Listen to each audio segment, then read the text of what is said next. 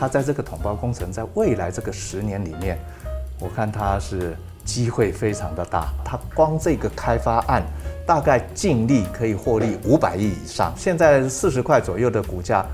在未来五年之内，可能可以实现呃一倍的获利，它这个应该股价可以再重新回到七八十块的这个价位。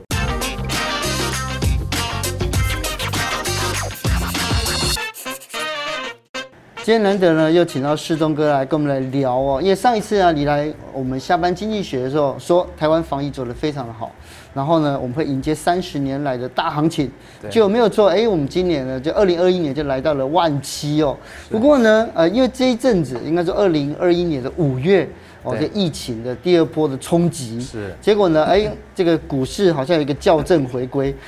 这个有一个上下震荡哦。是。那这一波到底，呃，师东哥你怎么看台股的行情？还是像是多头行情吗？还是你对这个还呃台股的后市乐观还是悲观？你有自己的看法？这件事我们简单来说是这样子，就是在疫情守得好的时候，我们看到了就是过去这一年多的行情，显然是资金加上景气加上信心。所谓的景气就是获利能力了哈。我们看到台股的这个上市公司的获利各方面表现，这个也是呃几十年来首见的这样子的状况。所以有一个波澜壮阔的这个行情，当然也是很正常哈。那现在因为有疫情的这个事情。我们客观来看，变成我们跟全世界在从疫情的这个防守跟防治上面来看的话，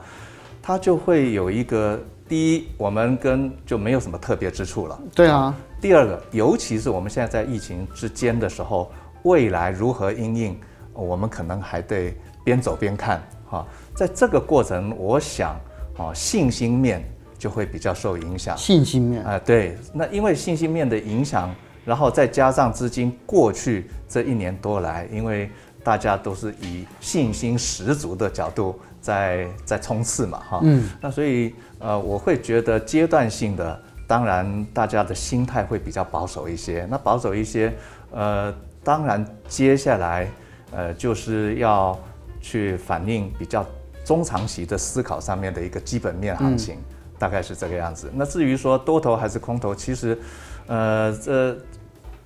最近很多年以来，这个市场已经很多样化的，嗯，啊，随时会在某个地方起一些泡沫，有些地方又又会跌得偏低，因此机会跟风险其实随时都是并存的，嗯，也让我们做投资的，不管你投资还是投机，随时都要注意风险，当然随时也要检视有没有机会，是，是这个样子。这样子的话，世宗哥，你会在意大盘的表现吗？呃。没有办法在一起，因为为什么？呃，对我来说，我的逻辑是这样：大盘指数就是所有指数的加权平总平均数嘛。那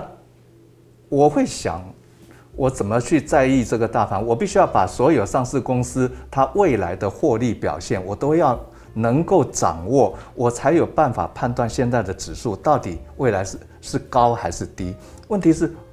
我哪有那个能耐去判断所有的上市公司？因此，对我来说，我认为掌握个股远比掌握大盘要容易得多，所以世龙哥就是你，你的焦点都一向放在个股嘛，对不对？是因为上一次你来呃来我们节目分享的时候，也有讲到，就是说实际上你就一直一直呃擅长就是找到翻倍的，对，在价格上翻倍的这些股票被低估的，那你最近有没有看到哪一些就是我们值得去关注的股票呢？呃，首先泽青啊，你说这个我擅长找哈，其实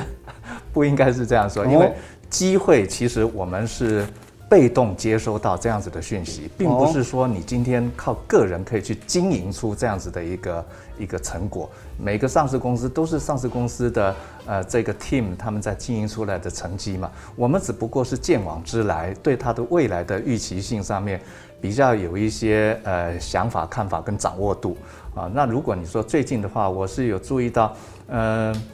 有几个重点新闻。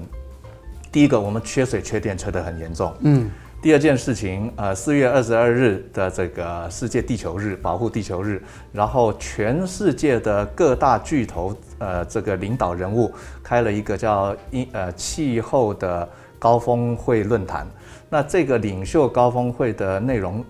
难得的是，从两千年开始，其实呃气候变迁这个议题就已经有很多方注意了。嗯，但是这一次是经过了十几年以后，呃，全球所有的领导人有共识，而且是有背书的。嗯，那这个情况，他就大家宣示了二零五零或者中国二零六零年要达到碳中和的这个议题。是，那当然。呃，我又看到，就是说，在投资这个有一个叫 ESG 的这样子的一个概念啊。嗯、那这样子的一个概念，它又因为全世界对碳中和这个事情形成了共识，当然这个 ESG 它的内容就更必须要往这个节能减碳的这个方向去应应。是。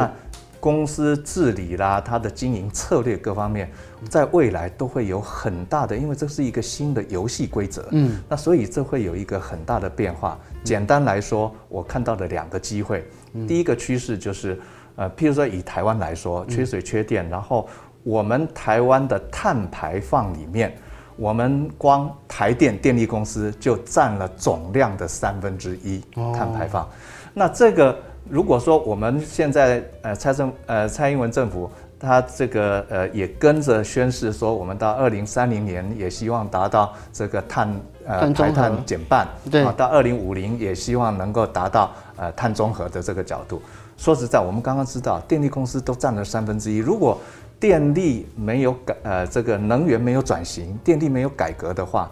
根本台湾办不到。我注意到，在这个部分，我们既然要做电力改革，我当然也注意到，呃，去年我们呃整个台电的这个部分，像最近我们有有几个议题啊，要炒炒早教要公投，嗯啊，然后那个台中火力发电厂又因为地方政府跟中央政府在呃理念上面或者是这个程序上面对有一些意见不同，对，那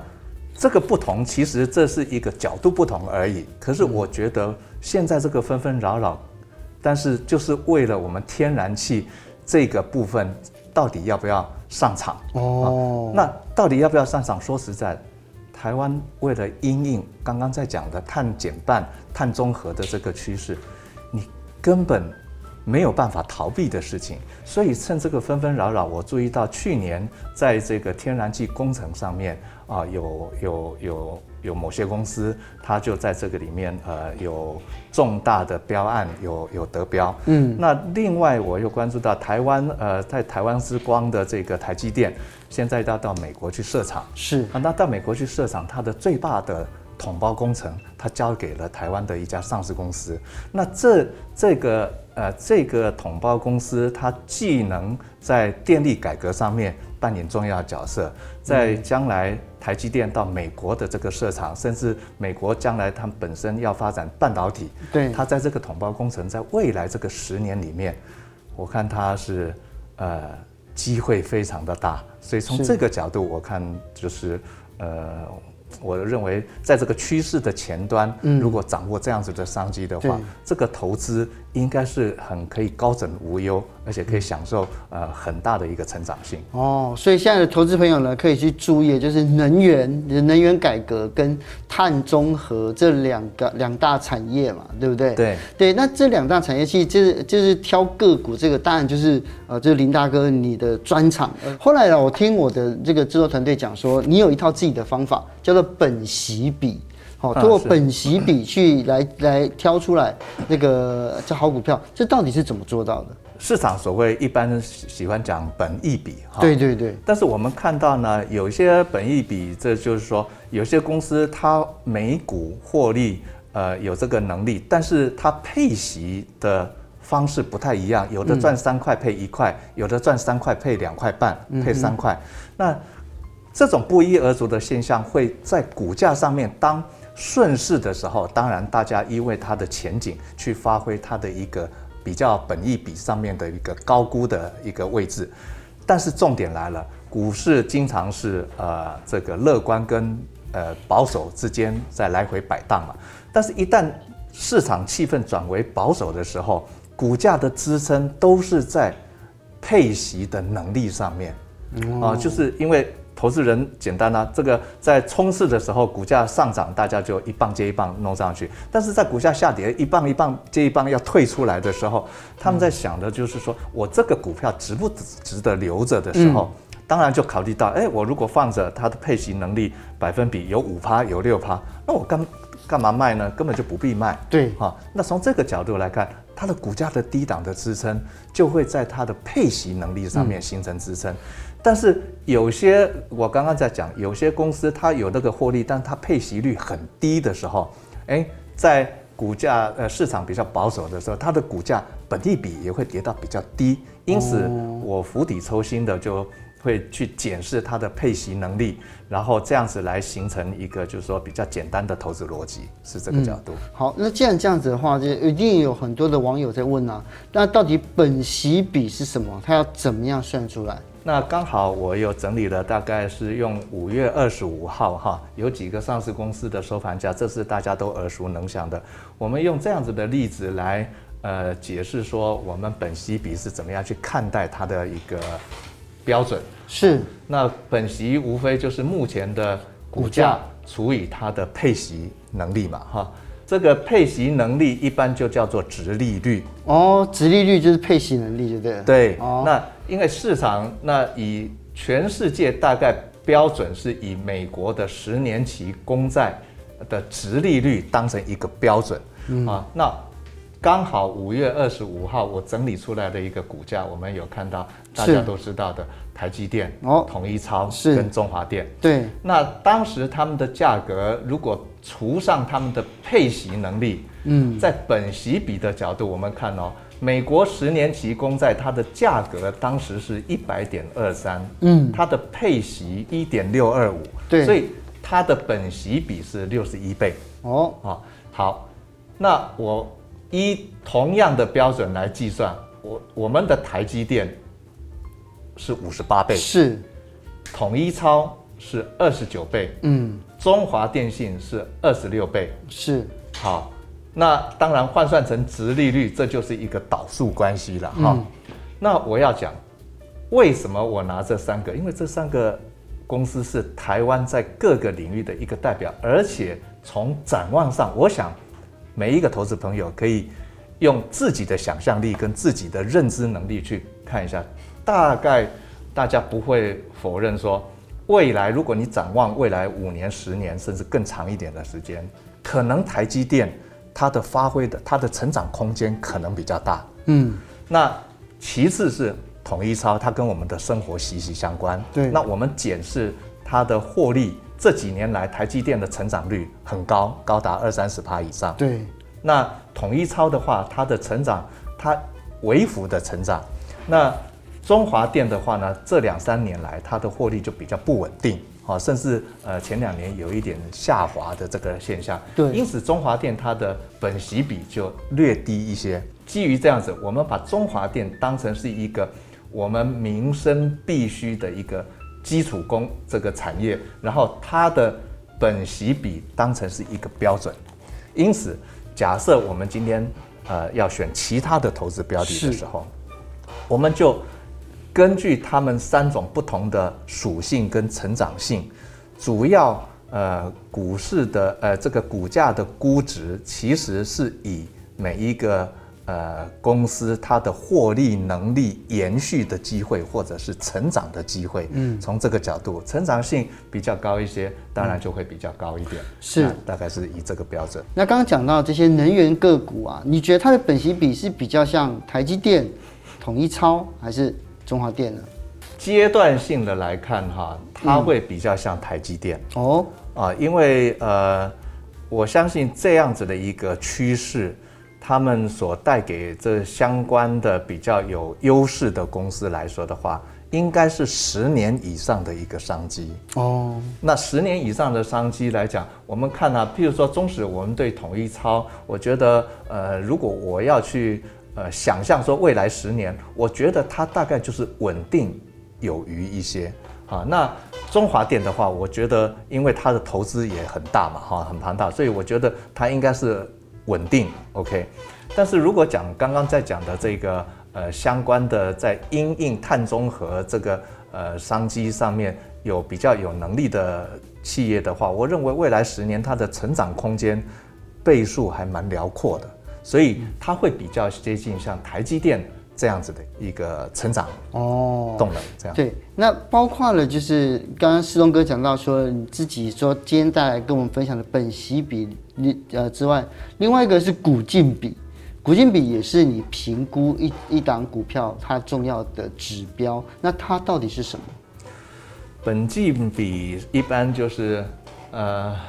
我们就是用它的股价去除以每股的净值哦，那。一般这个运用是在于，就是说某些公司它的，因为净值本身就是这个公司的一个净资产价值嘛，哈、嗯，那它的价值，当它可以透过呃一次性的实现啊这些价值的时候，那呃甚至因为有些公司它没有做资产重估，然后它在一次性的这个呃交易的过程当中获利的这个机会。应该对股价有什么影响？我就会用这个一次性的这种股净比的角度去看待。呃，比如说南港轮胎这个公司，我想南港轮胎因为啊、呃、这个东区门户计划，我们知道它在台北市这是一个新兴有潜力的区域。嗯，我们也从报章杂志的公开资讯上面，然后可以看得到，它光这个开发案大概净利可以获利五百亿以上。嗯，那这个是这个事情，呃，我想。